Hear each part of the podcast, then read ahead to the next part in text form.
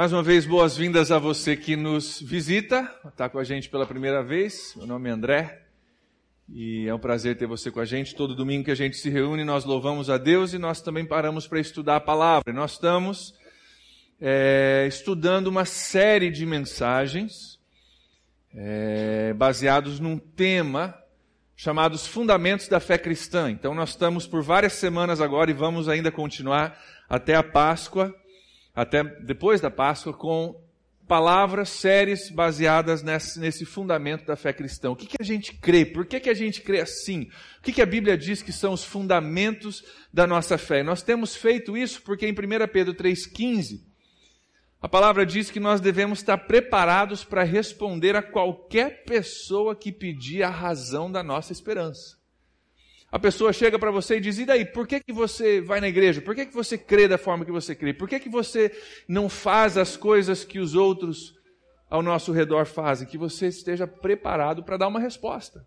Dar uma resposta inteligente, dar uma resposta bíblica. Então, nós estamos olhando alguns conceitos para fundamentar você a dar algumas respostas para pessoas que possam te procurar. Porque nós cremos que Deus não vai só me usar porque eu sou pastor da igreja, mas Deus vai te usar onde Deus te colocou. Lá na sua escola, onde eu nunca vou, lá no teu lugar de trabalho, onde eu não entro, Deus quer te usar. Então é momento da gente se equipar, é momento de você entender, é momento de você aprender, para que Deus possa te usar de uma forma melhor através das nossas discussões. E falar em discussões, os nossos PGs, os pequenos grupos, estão discutindo a mensagem de domingo semanalmente. No seu boletim tem uma listagem dos PGs. Se você não está participando de um PG, eu te convido a participar. É uma forma de você poder pegar o que a gente vai conversar hoje à noite e levar mais a fundo, aplicar a sua vida, a sua realidade. Também é uma oportunidade de você conhecer melhor pessoas num ambiente um pouco menor, é, com uma facilidade maior de você desenvolver relacionamentos. Muito bem, uma das ferramentas que tem sido usadas para expressar os fundamentos da nossa fé por muitos anos, aliás, por mais de 1600 anos, tem sido o credo apostólico. E nós temos lido, fora domingo passado, nós lemos juntos, recitamos juntos o credo apostólico, como uma forma de você entender um pouco do que nós cremos. É uma coisa até que gostaria de incentivar você que não tem esse credo memorizado a memorizar eu memorizei quando era muito jovem, porque na igreja de onde eu vi por um, por um tempo, nós recitávamos ele todo domingo. Eu guardei até hoje, eu tenho ele comigo. E é uma forma da gente expressar a nossa fé. Então vamos lá, vai estar no telão e você pode ler é, bem alto junto comigo. Vamos lá? Creio em Deus Pai, Todo-Poderoso, Criador do céu e da terra, e em Jesus Cristo, seu Filho único, nosso Senhor que foi concebido pelo Espírito Santo, nasceu da Virgem Maria, padeceu sob Pôncio Pilatos, foi crucificado, morto e sepultado, desceu ao Hades e no terceiro dia ressuscitou dos mortos, subiu aos céus e assenta-se à mão direita de Deus Pai Todo-Poderoso, de onde virá para julgar vivos e mortos. Creio no Espírito Santo, na Santa Igreja de Cristo, na comunhão dos santos, na remissão dos pecados, na ressurreição do corpo e na vida eterna. Amém. Amém mesmo? Amém. Amém. Isso que a gente crê. Legal. Nessa série, até agora, nós temos falado um pouco a respeito de Deus. Como que nós sabemos que Deus existe, que Ele é verdadeiro? Falamos que Deus, Ele é criador do universo, que Ele está se revelando a nós, buscando se revelar, buscando abrir os nossos olhos, buscando fazer com que a gente o enxergue. Nós falamos que Ele é presente no nosso mundo, que Ele é onisciente, onipresente, onipotente, todo-poderoso, sabe todas as coisas, está em todos os lugares. Nós falamos que também existe um inimigo de Deus. A Bíblia se refere a ele como o diabo, um inimigo de Deus que luta contra os propósitos de Deus. E ele trabalha cegando os nossos olhos para que nós não possamos enxergar a Deus. Semana passada nós falamos da realidade dessa batalha espiritual, uma batalha entre Deus e o diabo. Nós falamos sobre a importância de nós nos fortalecermos. Três coisas nós falamos semana passada: fortalecer, vestir. É a armadura de Deus e orarmos. E nós lançamos domingo passado o nosso mês de oração. Aqui, março é o mês de oração para a nossa igreja. Se você perdeu domingo passado, vá online para o Biblecast, ouça a palavra. É uma palavra importante você ouvir e acompanhar junto com a gente. Hoje nós vamos continuar abordando dois temas. Um tema que a gente gosta de falar e um tema que a gente não gosta de falar. Nós vamos é, começar falando sobre um tema que a gente gosta. Eu e você, a gente gosta de falar de nós mesmos, né? Quem é que não gosta de falar sobre si mesmo? Vamos falar sobre eu e você, vamos falar sobre a humanidade. A humanidade como um todo. E depois nós vamos falar de um tema que a gente não gosta de falar, mas a gente precisa falar e você vai entender por quê. É o tema do pecado. Pecado. E durante a nossa conversa sobre pecado, eu vou pedir para você, onde você está, segurar a tua onda porque nós vamos falar sobre pecado, nós vamos ver o que a Bíblia diz sobre pecado, mas você vai ter que segurar a tua onda, porque no fim você vai entender por que é importante nós falarmos sobre esse tema que a gente normalmente não gosta de falar. Então segura a tua onda aí. Nós vamos começar falando sobre eu e você, sobre a humanidade. A Bíblia diz que eu e você, nós seres humanos, Estamos no meio de uma batalha cósmica entre Deus e o diabo. A Bíblia é claríssima a respeito disso. Inclusive, a maioria da Bíblia é, é uma narrativa dessa batalha.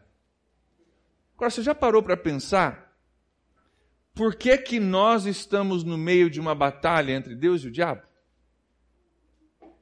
Né? Isso é briga para gente grande, deixa a gente aqui no nosso lado, né? Briga vocês aí, deixa eu fora disso. Por que, que a gente não consegue ficar fora disso? Por que que parece, não só parece, mas a Bíblia diz que essa batalha está centrada em mim e em você? A resposta a essa pergunta, por que, que eu estou no meio disso? Eu não pedi para isso. Por que, que essa briga de gente grande envolve a minha vida, a minha realidade? A resposta a essa pergunta é um dos fundamentos da fé cristã. A Bíblia nos ensina que eu e você nós temos valor incalculável para Deus. Eu e você temos valor incalculável para Deus, porque a, a, humanidade, eu e você, nós somos criados à imagem e semelhança de Deus. Temos valor incalculável para Deus. Em Gênesis capítulo 2, versículo 26 a 28, nós vemos a narrativa da história da criação da humanidade. Diz ali que Deus disse: façamos o homem à nossa imagem. Façamos ali está no plural, se referindo à Trindade, já estavam envolvidos na criação toda a Trindade, conforme a, nossa semelhança. Então façamos o homem a nossa imagem, conforme a nossa semelhança. Domine ele sobre os peixes do mar, sobre as aves do céu, sobre os grandes animais de toda a terra e sobre todos os pequenos animais que se movem rente ao chão. Versículo 27. Criou Deus o homem à sua imagem. A imagem de Deus o criou. Homem e mulher os criou. A Bíblia é clara que eu e você somos criados à imagem e semelhança de Deus e por isso nós somos valiosos para Deus. É um pouco parecido com essa nota de 100 que eu tenho aqui, ó. Essa nota de 100, alguém já, alguns já gostaram. Agora, agora vocês estão prestando atenção, né? O cara que estava dormindo, ah, nota de 100, peraí, deixa eu acordar. Essa nota de 100, ela é valiosa. Por que, que ela é valiosa? Porque lá na casa da moeda tem uma forma, e uma tinta, e um papel que é impresso, essa, essa imagem da nota de 100 é impressa sobre esse papel. E a imagem faz com que esse papel seja valioso. Ele é feito à imagem e semelhança de uma forma que está lacrada debaixo de vários cadeados, imagino eu, lá na Casa da Moeda. Nós temos impressos em mim, em você, a imagem e a semelhança de Deus. Isso faz com que você e eu tenhamos valor incalculável para Deus. O que, significa isso? Imagem e semelhança de Deus. Deus é parecido comigo ou contigo? É alto e careca igual eu? É diferente como vocês? Bonitão igual eu? Não tão bonitão como vocês? Como é que é isso? É, que, que imagem é essa? A imagem de Deus se refere à realidade que eu e você somos os únicos criados com a capacidade de ter relacionamento com Deus.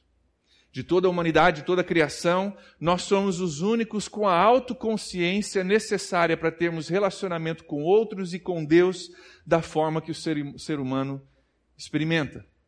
Toda a criação declara a glória de Deus, toda a criação tem beleza, tem complexidade, tem harmonia, mas só o ser humano é capaz de ouvir a voz de Deus e decidir seguir ou não aquela voz. Essa imagem e semelhança, essa, essa capacidade de decidir, de ser autoconsciente e através dessa autoconsciência me relacionar com outros ao meu redor e com Deus também, de decidir ter ou rejeitar um relacionamento com Deus. Essa imagem e semelhança que Deus coloca em nós. Isso significa que, porque nós temos a imagem e semelhança de Deus, que toda vida humana é preciosa.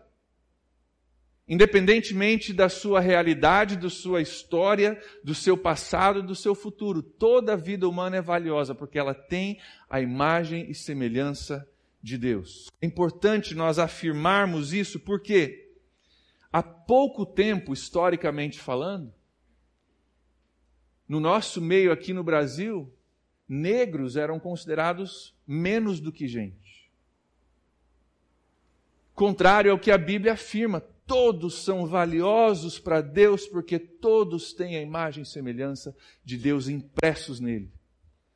1880, aliás, é 1888 a Lei Áurea. Historicamente, ontem, em 1933, há 83 anos atrás, foi quando as mulheres puderam votar e serem votadas.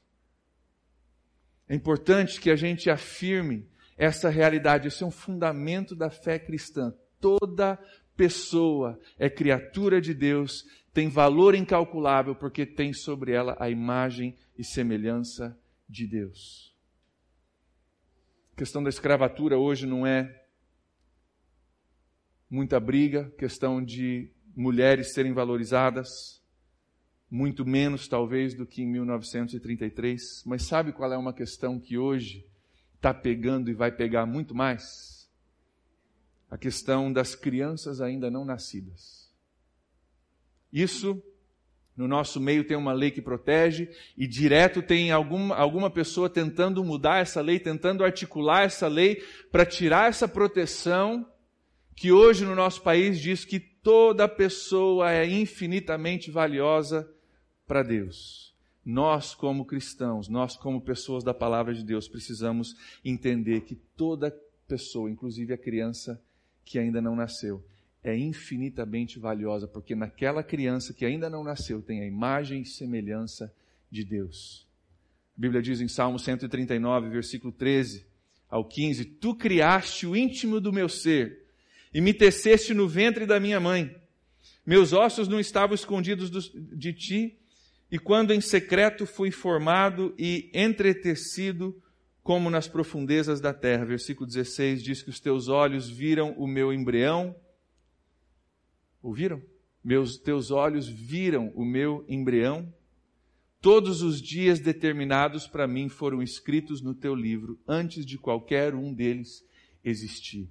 Toda vida é planejada por Deus, toda vida é preciosa para Deus, porque carrega a imagem, a semelhança e por isso o amor de Deus sobre aquela vida. Isso não está pegando agora no Brasil, mas se prepare, vai pegar. E você precisa estar preparado com fundamentação para falar sobre isso baseado na Bíblia. Toda vida é preciosa para Deus. Então você foi criado à imagem e semelhança de Deus, você tem valor incalculável para Ele. Nós somos a menina dos olhos de Deus. Nós somos a menina dos olhos de Deus.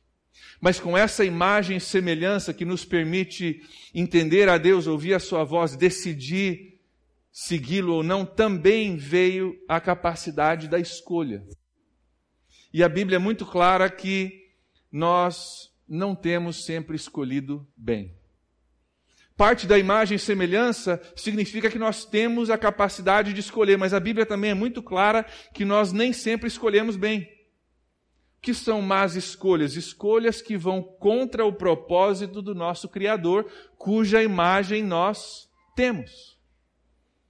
É usar algo que carrega a imagem de Deus de uma forma que é ilícita, de uma forma que nunca foi planejado. Seria usar um instrumento que tem a imagem de Deus sobre ele para algo errado, algo ilícito. Isso são más escolhas. Essas más escolhas nós chamamos de pecado.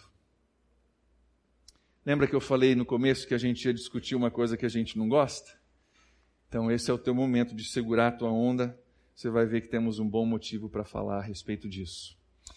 O problema do pecado da humanidade também é um fundamento da fé cristã. Não tem como a gente falar de fundamentos da fé cristã sem falarmos a respeito do pecado. A Bíblia ensina algumas coisas a respeito do pecado. Primeira está lá em Romanos capítulo 3, versículo 23. A Bíblia é muito clara em dizer que o pecado ele abrange a todos. Que ninguém pode se excluir da realidade de que eu tenho um problema com o pecado. Romanos 3, versículo 23 diz assim: Todos pecaram e estão destituídos da glória de Deus. Todos pecaram. Estão destituídos da glória de Deus. É um problema universal, afeta todos nós, quer você saiba disso ou não saiba disso. Para não deixar nenhuma dúvida, lá em 1 João capítulo 1, versículo 8, a Bíblia diz assim: se afirmarmos que estamos sem pecado, enganamos a nós mesmos, e a verdade não está em nós. Ou seja, se você acha que você está sem pecado, você está se enganando, falando mentira, e isso é pecado. Então, todos nós temos pecado.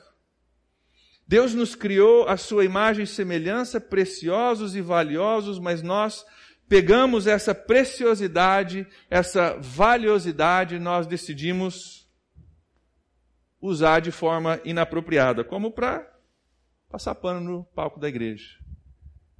Aí a gente virou do outro lado, falou: ah, o piso aqui também está um pouco sujo, eu vou usar aqui para dar uma limpadinha. A gente teve café com Deus hoje, pessoas caminharam por aqui, teve almoço e a gente pega uma coisa que Deus criou, preciosa, feita para outro fim, a gente usa para fins errados, fins ilícitos, fins que não era o desejo de Deus. Isso é uma definição de pecado. Deus cria algo precioso, a gente usa para as coisas erradas. E esse pecado ele nos atinge em três áreas da nossa vida. Primeiro, no nosso relacionamento com Deus. Olha lá em Romanos 3 comigo, aqui nós vamos ficar um pouquinho, gostaria que você olhasse. Se você tem a sua Bíblia comigo, olha Romanos 3, versículo 11.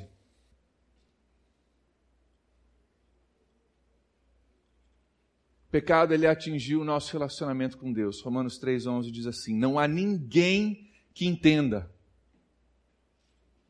Ninguém que busque a Deus.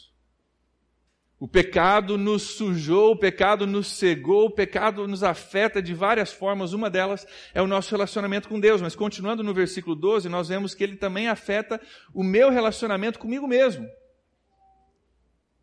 Então ele afeta a minha própria autoconsciência. Todos se desviaram, tornaram-se juntamente inúteis, não há ninguém que faça o bem, não há nenhum sequer. Afetou meu relacionamento com Deus afetou meu relacionamento comigo mesmo. São palavras fortes, né? Ninguém que entenda, ninguém que busca a Deus, todos se tornaram inúteis. A gente, poxa, pastor, é, pancada. Nós sujamos a nossa imagem, nós nos corrompemos por aí, sendo usados de forma ilícita. Mas não para por aí. A Bíblia continua dizendo que nós pegamos outras notas, essa é aquela que eu sujei, pegamos outras notas e pessoas criadas à imagem e semelhança de Deus e nós fomos afetados no nosso relacionamento com elas também.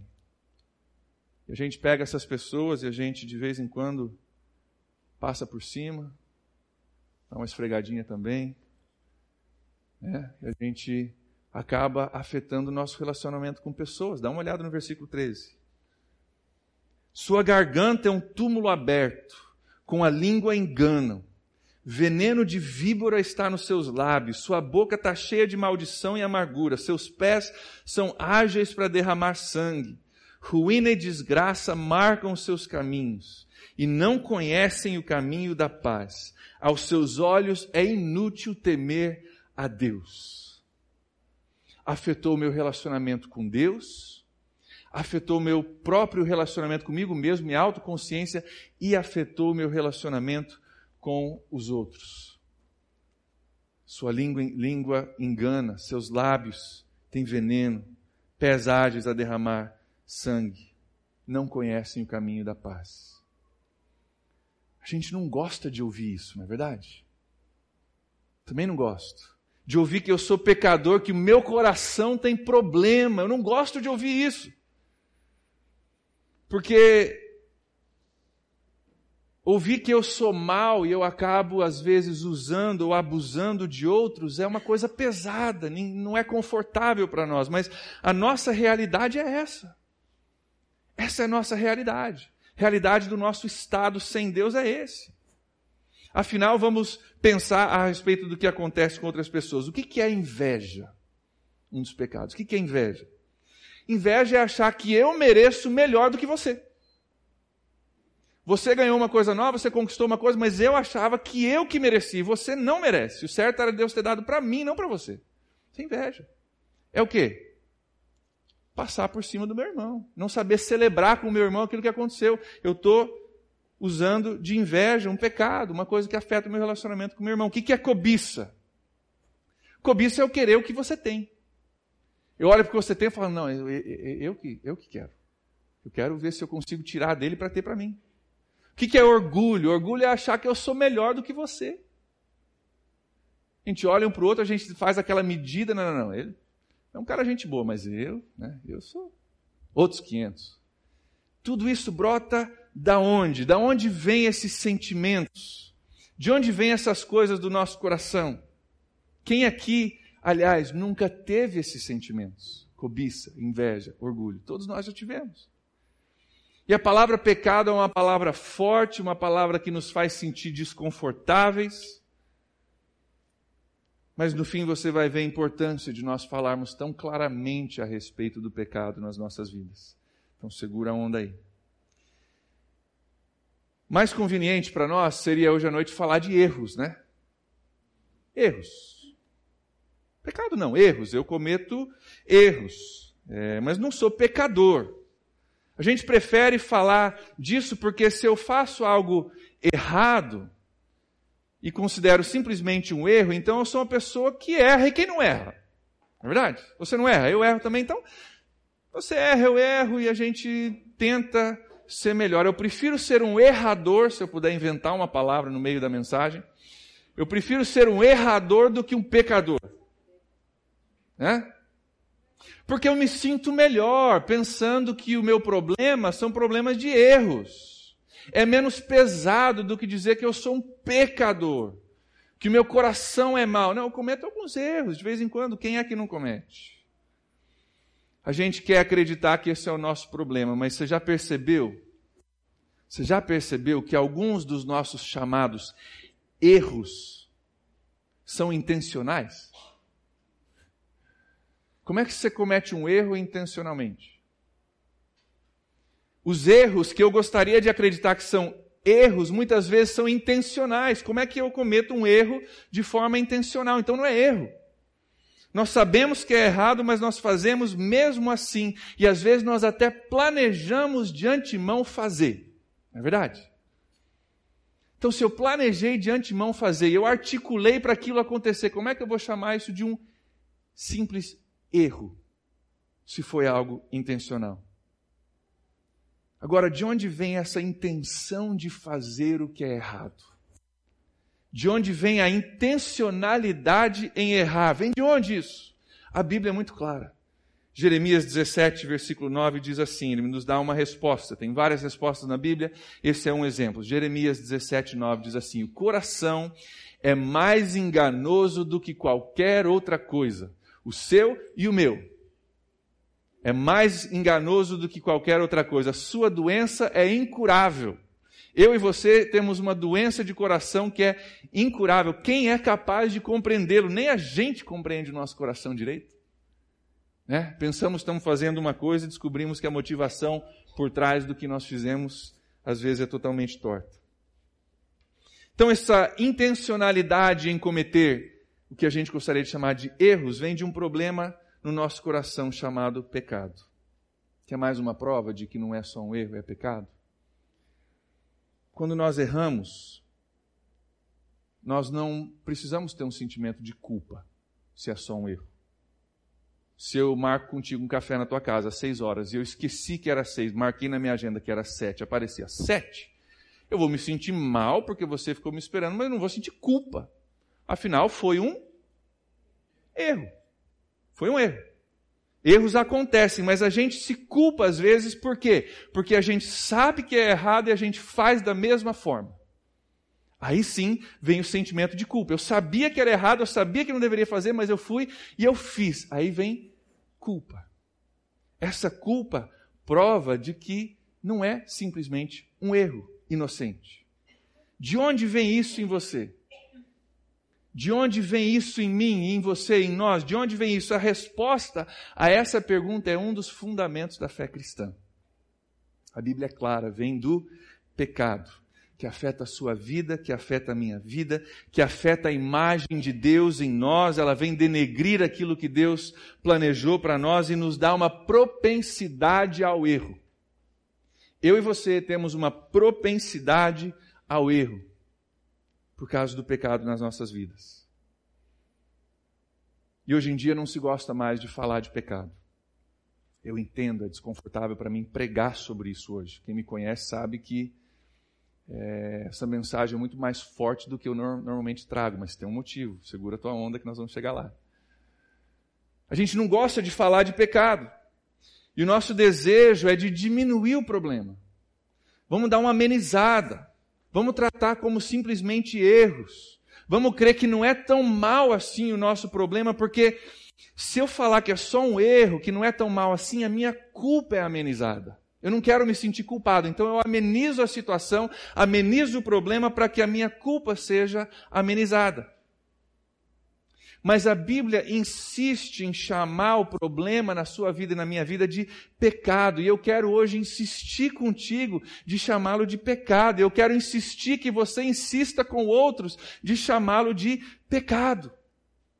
Por quê? Para que você se sinta mal? Para você vir aqui e falar, pô, pastor, deu-lhe uma pancada na gente e mandou a gente embora por uma semana aí na bênção de Deus. de forma alguma. De forma alguma. Quem me conhece, quem conhece a PIB, você sabe que na PIB nós não usamos sentimento de culpa como motivação. Não usamos. Eu não uso. Tomei essa decisão há muito tempo. Motivação para você seguir a Deus tem que ser amor a Deus, não culpa. Não é por isso que eu estou pregando isso.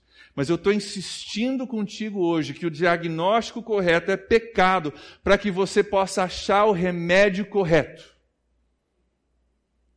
Se a gente diz, não, não é tão mal assim, é um erro, é um problema, vamos dar uma amenizada, você vai estar com o diagnóstico errado e você vai ter o medicamento errado.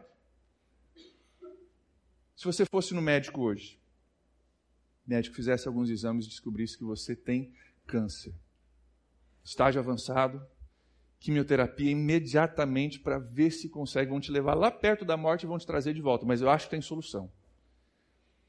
Você gostaria que o médico dissesse para você, não, Valtão, tá tudo beleza, você tem um resfriado meio complicado, tá aqui uma aspirina de manhã, uma noite, de repente um multivitamínico, um ferrozinho, Azul faz um aquele suquinho lá com, com beterraba, com couve, vai ficar tudo bem. É isso que você quer de um médico responsável? Que sabe que você tem câncer avançado e diz: não, é só um resfriado, toma uma aspirina que vai passar. É isso que você quer que seu médico faça contigo? Não, eu quero saber a verdade. Me diga a verdade para que eu possa achar a solução verdadeira e tentar correr atrás de uma cura para a minha vida. Por isso, queridos, que nós temos que insistir, insistir nesse diagnóstico que a Bíblia nos dá. Porque daí a gente pode buscar um tratamento que realmente resolva o problema. Até que eu e você venhamos a aceitar que nós somos pecadores, não só pessoas que erram. Nós não podemos entender a nossa necessidade de um Salvador. Afinal, se eu não estou perdido, eu não preciso ser salvo. Mas quando eu entendo que sem Deus eu estou completamente perdido, aí sim eu começo a me abrir para um Salvador. Quanto mais cedo a gente aceitar que o nosso problema é pecado, mais cedo a gente está pronto para receber a graça e o perdão de Deus nas nossas vidas. Romanos 3, 23, nós lemos no começo. Todos pecaram e estão destituídos da glória de Deus. Quando você aceitar isso como verdade a seu respeito, quando eu aceitar isso como verdade a meu respeito, só então nós estamos prontos para o próximo versículo. Romanos 3, 24. Sendo justificados gratuitamente pela graça, por meio da redenção que há em Cristo Jesus. Se meu problema é erro, eu não preciso de Salvador. E o nosso problema é que a gente quer amenizar o problema. A Bíblia não permite amenizar o problema. Porque a Bíblia não quer amenizar sua culpa. Deus não quer amenizar sua culpa, Ele quer tirar sua culpa. Ele quer remover a sua culpa. Ele quer que você seja perdoado por Jesus e viva sem culpa, não com menos culpa, sem culpa. Porque eu sou perdoado dos meus pecados, eu sei o diagnóstico, eu tenho o medicamento correto, foi aplicado na minha vida e hoje eu vivo sem culpa. Não dá para amenizar. Dá para tratar, mas não dá para amenizar. A Bíblia é muito clara. Eu e você somos pecadores, estamos em dívida com Deus, isso é claro. E também é claro que Deus ama pecadores e mandou um Salvador para resgatar pecadores. Então, se você é pecador, tem resgate para você. Se você é um errador, então não precisa de Salvador. Sendo justificados gratuitamente pela graça de Deus, que olha para mim e para você todos estourados e diz: Olha, é pela graça, não é nada que você mereça, não é nada que você faça, você não precisa pagar promessa, você não precisa fazer nada, eu vou fazer porque eu te amo. Por meio de Cristo Jesus. Nosso problema é muito sério. Muito mais sério do que eu e você entendemos. Não importa se você já leu a Bíblia de capa a capa, se você já foi para seminário, como eu já fui, eu já estudei aulas o semestre inteiro só sobre pecado. Não entendo a seriedade do meu problema. Mas Deus entende e manda uma solução para nós.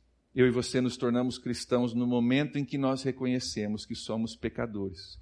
Eu deixo de tentar me justificar e amenizar o meu problema através de boas obras ou através de de, de, de amenizar a situação, reconheço que o problema é maior do que eu posso consertar e que eu preciso de um Salvador. Na semana que vem nós vamos falar sobre a resposta de Deus para o problema da humanidade. Nós vamos falar sobre a pessoa de Jesus. Domingo que vem. Se nós queremos, se você quer enxergar Jesus em toda a sua glória, você precisa entender a realidade da sua condição. Porque se eu sou só um errador, Jesus é um cara, pô, legal, respeito ele, cara lá de cima, pô, ensinou um monte de coisa boa, né? Cabelos cacheados, olhos azuis, roupa branca com aquela cintona vermelha, pô, super legal. Mas quando eu entendo que eu tenho um problema, meu coração tem uma doença incurável, um câncer que vai me matar, Jesus é o único remédio, ele vem lá do céu para cá para afetar a minha vida, para que eu não tenha que morrer, mas tenha vida eterna. Jesus se torna muito mais do que uma figura histórica, muito mais do que um cara legal, ele se torna a única solução para o meu problema eterno. Glorioso, grandioso, exaltado sobre todas as coisas, Rei do universo, Senhor da minha vida. Mas ele só se torna isso quando eu entendo a minha condição. Por isso nós temos que insistir no diagnóstico que a Bíblia insiste. Cuidado para não apagar o peca pecado na sua vida ou na vida dos outros. Cuidado para não pensar que você está fazendo um favor para o seu amigo, dizendo: não, não é tão mal assim, não. Você só está com resfriado, toma uma aspirina que vai dar tudo certo. Que você vai fazer com que ele se sinta melhor a princípio, mas possa levar a uma morte. Para encerrar, mais uma pergunta. É... Alguém quer essas notas? Isso aqui? Deixa eu, pisar mais um pouquinho. Ainda quer? Quer? Dona Deise quer, né, Dona Deise? Por que, que vocês ainda querem essas notas? Ainda tem valor, não tem? Queridos, é assim que Deus nos vê. Independente do que você fez ou não fez, independente de quantas pessoas você pisou por cima ou pisaram por cima de você, independente de quanto te usaram para limpar chão, a imagem de Deus permanece em você, você ainda tem valor. É assim que Deus te vê. É por isso que Deus manda Jesus para morrer no nosso lugar, para nos resgatar, porque há valor em mim e você.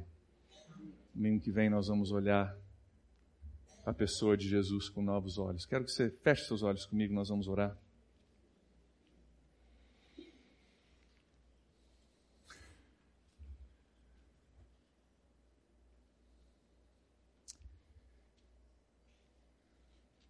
O melhor amigo é aquele que às vezes nos diz algo verdadeiro que a gente não quer ouvir.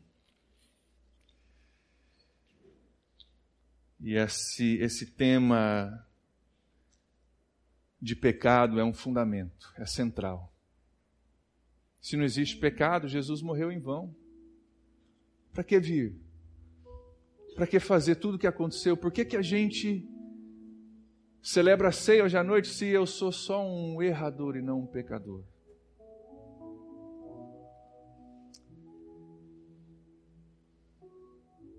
Pecado é uma realidade nas nossas vidas. Graças a Deus Ele manda o seu filho para mudar a nossa história, para curar o nosso coração que é doente,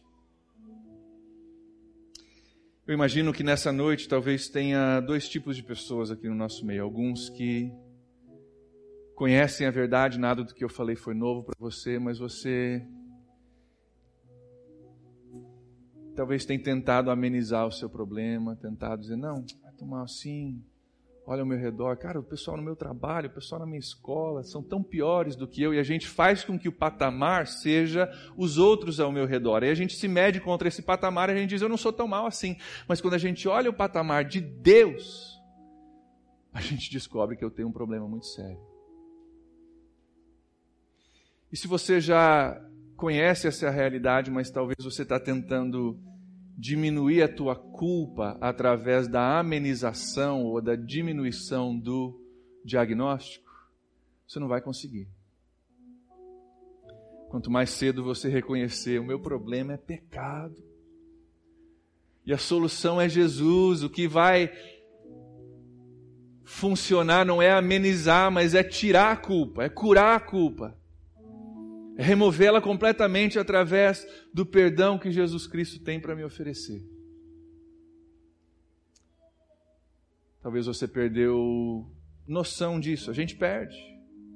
E você precisa voltar nessa noite e dizer: Olha, Deus, eu recebo esse diagnóstico, o Senhor já sabe, eu havia me esquecido ou não queria ver, hoje eu enxergo, eu recebo isso como diagnóstico e peço que o Senhor venha com a tua cura sobre mim com o perdão dos meus pecados. Aí onde você está, você pode falar com Deus. Se você já conhece a Jesus, mas você precisa dar nome aos bois e pedir que ele venha com perdão nessa noite, você pode falar: Deus, eu estou tentando amenizar, estou tentando me comparar, estou tentando desculpar o meu comportamento, mas a realidade é que eu tenho um câncer que só o Senhor pode tirar. Deus vem sobre a minha vida nessa noite tira me perdoa, me ajuda. Vem transformar o meu interior, ó oh Deus, vem tirar a minha culpa nessa noite através do perdão dos meus pecados. A remoção da culpa vem quando você confessa que você precisa de ajuda, que você precisa de perdão. A Bíblia diz em 1 João 1,9: se confessarmos os nossos pecados, Ele é fiel e justo para nos perdoar nos purificar de toda injustiça.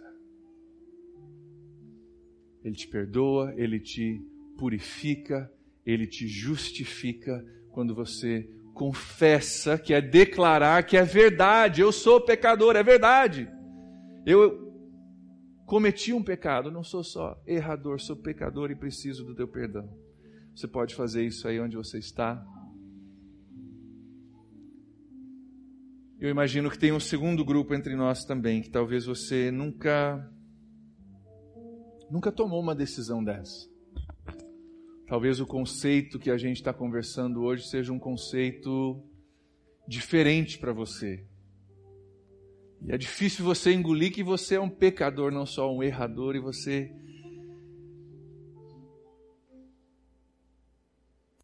Ao mesmo tempo tem uma, um sentimento de culpa muito grande, tem um peso muito grande. Só Jesus pode aliviar isso. Ele não quer amenizar, ele não quer te dar um, um remedinho para passar a dor, ele quer curar a tua doença. Se você gostaria de ser curado da tua doença, nessa noite, vou te convidar a ficar em pé. Os olhos estão fechados, você fica em pé, nós vamos orar juntos. Vamos pedir que Deus venha remover essa culpa, remover esse pecado do mais profundo do seu coração. Amém. Mais alguém? Amém, amém. Várias pessoas ficando em pé, você não está sozinho se você ficar em pé.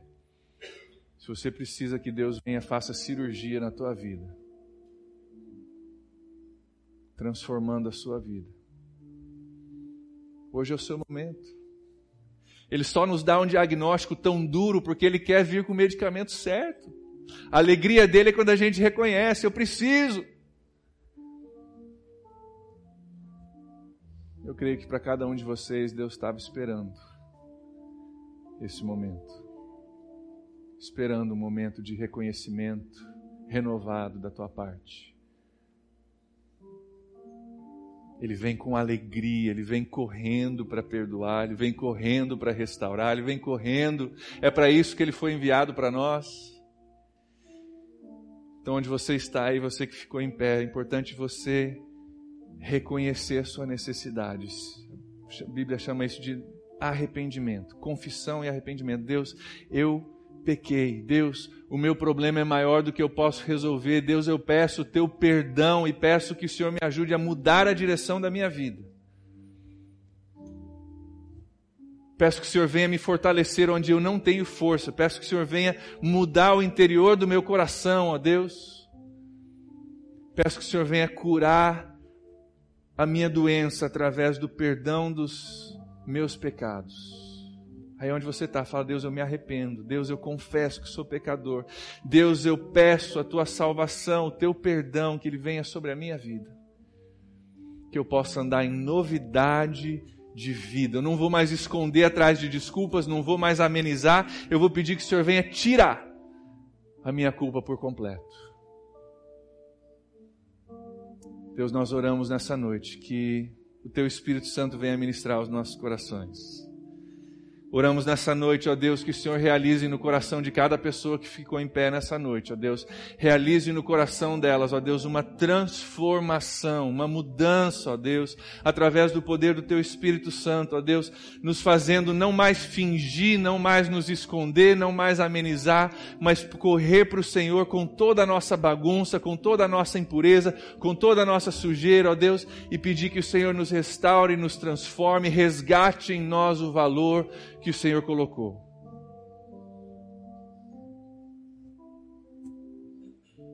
Nós pedimos isso nessa noite em nome de Jesus e nós declaramos em fé que a tua palavra é verdadeira, que se nós confessarmos, o Senhor é fiel e justo para nos perdoar e nos purificar de toda injustiça. Então nós ficamos em pé, ó Deus, reconhecendo que precisamos de perdão e quando nos sentarmos, nos sentamos, ó Deus, crendo na tua palavra que através da nossa confissão somos justificados, perdoados, lavados, transformados e seguimos uma nova direção.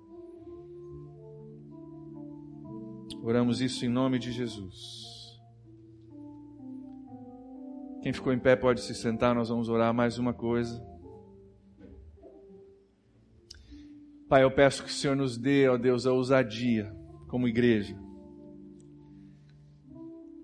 de não cair na armadilha de amenizar o que a palavra de Deus não ameniza, de não cair na armadilha de não querer falar de coisas que são problemáticas de se falar, mas que nós tenhamos a coragem de dar o diagnóstico certo, que não, de, não é diferente da minha vida, é de todos nós que o Senhor nos dê coragem como testemunhas do Evangelho, ó Deus, quando pessoas perguntarem qual é o problema, Por que, que a minha vida é assim? Por que, que eu faço o que não quero fazer e não consigo fazer aquilo que eu quero? Que nós possamos ter uma resposta clara e simples. O problema é uma doença espiritual que só Jesus pode tirar. Nós queremos ser pessoas que dão respostas corretas, que levam pessoas à solução correta.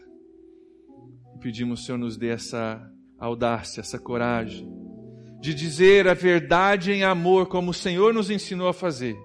A verdade, sim, mas em amor. Nos dá esse equilíbrio, Senhor, nos ajuda, nós pedimos. Nós oramos isso em nome de Jesus.